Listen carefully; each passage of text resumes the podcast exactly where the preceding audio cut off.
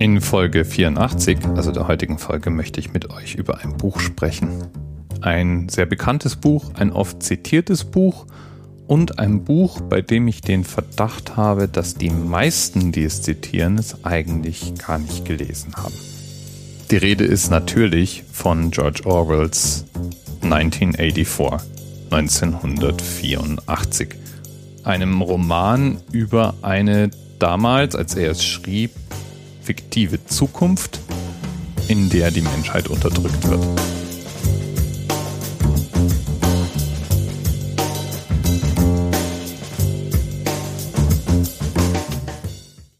George Orwell, der mit bürgerlichem Namen Eric Arthur Blair hieß, schrieb diesen Roman in den Jahren 46 bis 48.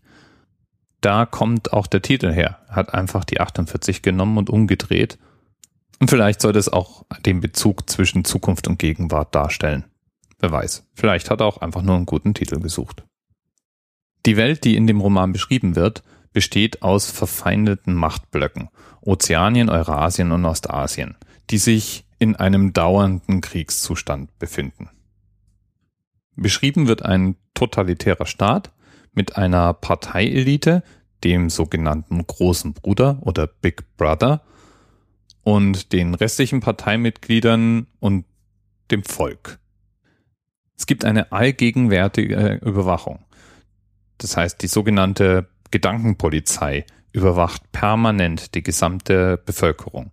Es gibt zwangsweise installierte Aufzeichnungsgeräte und alle Wohnungen können jederzeit visuell und per Audio kontrolliert werden. Ein allgegenwärtiger Propaganda- und Gehirnwäscheapparat sorgt dafür, dass die Bevölkerung in ständiger Angst vor dem Staatsfeind gehalten wird und die Sprache systematisch von Worten und Begriffen gereinigt wird, die nicht mehr erwünscht sind. Das sind so Worte wie Freiheit. Die Hauptfigur des Romans ist Winston Smith, der im Ministerium für Arbeit, dem Propagandaministerium, in London arbeitet. Winston ist unglücklich mit der Situation und macht einige verbotene Dinge, führt zum Beispiel Tagebuch über seine verbotenen Gefühle und Gedanken und verheimlicht damit dem Apparat das ein oder andere. Er vermutet sich unter Beobachtung, glaubt, dass um ihn rum Agenten der Geheimpolizei sind, speziell eine junge Frau, die ihm auffällt. Julia scheint ihm eine Gedankenpolizistin zu sein und beeinflusst dadurch natürlich auch sein Verhalten. Stellt sich aber heraus, dass sie keine Agentin, sondern in ihn verliebt zu sein scheint.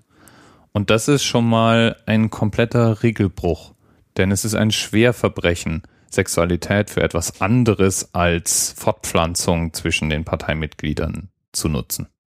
Der Plan des Parteiapparats ist, die Fortpflanzung nach und nach durch künstliche Befruchtung zu ersetzen. Und deswegen ist es brandgefährlich, was die beiden dort anfangen. Während sie noch versuchen herauszufinden, in was für eine Situation sie sich genau begeben und wie sie vielleicht untertauchen und zusammenleben können, fliegt das Ganze auf und sie werden gefangen genommen.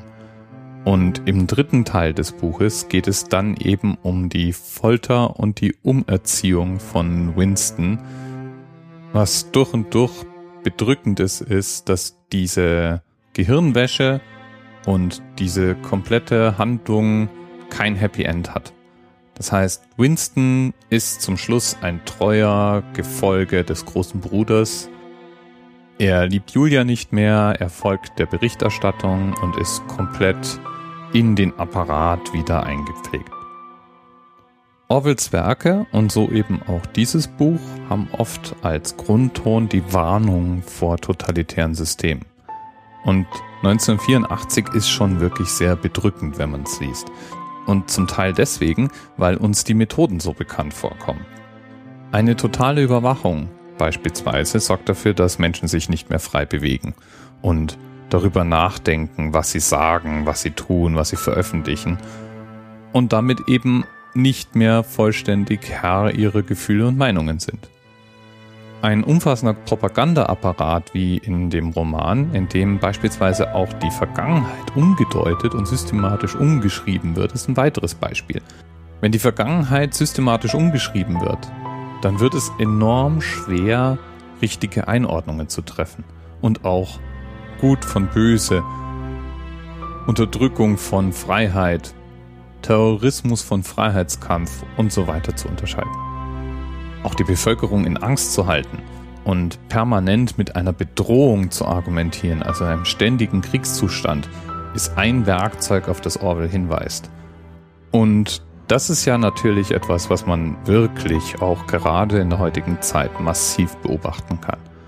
Die Angst vor Terrorismus wird eigentlich überall gerade geschürt. Nicht von ungefähr wird in Brüssel eine ganze Stadt in den Ausnahmezustand versetzt wegen Drohungen. Und Frankreich, das Land, in dem die Menschenwürde und die Freiheitsrechte geboren wurden, befindet sich für drei Monate in einem absoluten Ausnahmezustand, der viele dieser Freiheitsrechte komplett aufhebt und sehr viel mit dem Gefühl von Angst und Kriegshandlungen zu tun hat. Tja, und äh, Gedanken und Gefühle zu Verbrechen zu ernennen, ist eine weitere Eigenschaft des Systems in dem Roman. Frei nach dem Motto, wer etwas anderes denkt, als der große Bruder vorgibt, befindet sich sozusagen schon direkt auf dem Weg Richtung Widerstand, wird gnadenlos durchgegriffen und auch das ist nicht ohne Parallele.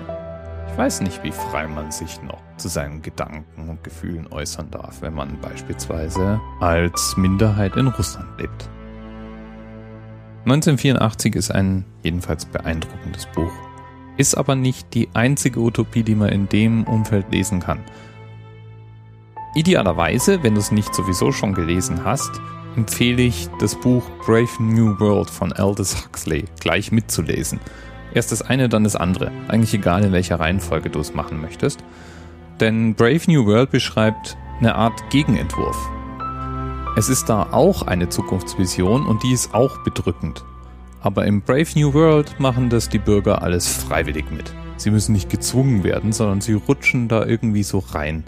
Haben da alle irgendwie einen ziemlich beunruhigenden, bedrückenden Hurra-Spaß dabei und es kommt im Wesentlichen ohne große Gewalt aus. Beide Bücher jedenfalls beschreiben sogenannte dystopische Utopien, also Szenarien, in denen es im Allgemeinen nicht besonders positiv zugeht. Meistens fängt es schon beim Szenario an. Die beschriebene Zukunft ist eine Zukunft, in der wir uns nicht wirklich wohlfühlen, die aber viele Bezüge zu unserer Gegenwart hat, sodass wir uns gut vorstellen können, dass sich diese Zukunft aus unserer Gegenwart entwickeln kann. Die Hauptfiguren haben in diesen Romanen in der Regel kein Glück. Das heißt, immer dann, wenn wir von unseren normalen Gewohnheiten her erwarten würden, dass auch irgendwann mal was gut geht oder wenigstens in Romanen oder Geschichten irgendwann das Positive eintritt, arbeitet eine Dystopie eben mit dem genauen Gegenteil und lässt die Figuren leiden, Pech haben, scheitern und sterben. Zuckern wir noch eine gesellschaftliche Warnung rüber und eine Parallele zu einem etablierten Gesellschaftssystem und et voilà haben wir den Cocktail, aus dem auch ein 1984 oder ein Brave New World angerührt wurde. Ich für meinen Teil halte die Warnungen in diesen beiden Büchern für absolut berechtigt. Ich glaube aber nicht, dass wir so extrem enden werden. Ich glaube, wir werden irgendwo in der Mitte landen. Und ja, vielleicht werden wir uns dann in diesen Zukunften nicht wirklich wohlfühlen, aber unsere Kindeskinder womöglich eben schon. Und unsere Verantwortung wird es sein, jetzt sinnvoll Weichen zu stellen. Und da macht's ja Sinn, darüber nachgedacht zu haben. Bis bald.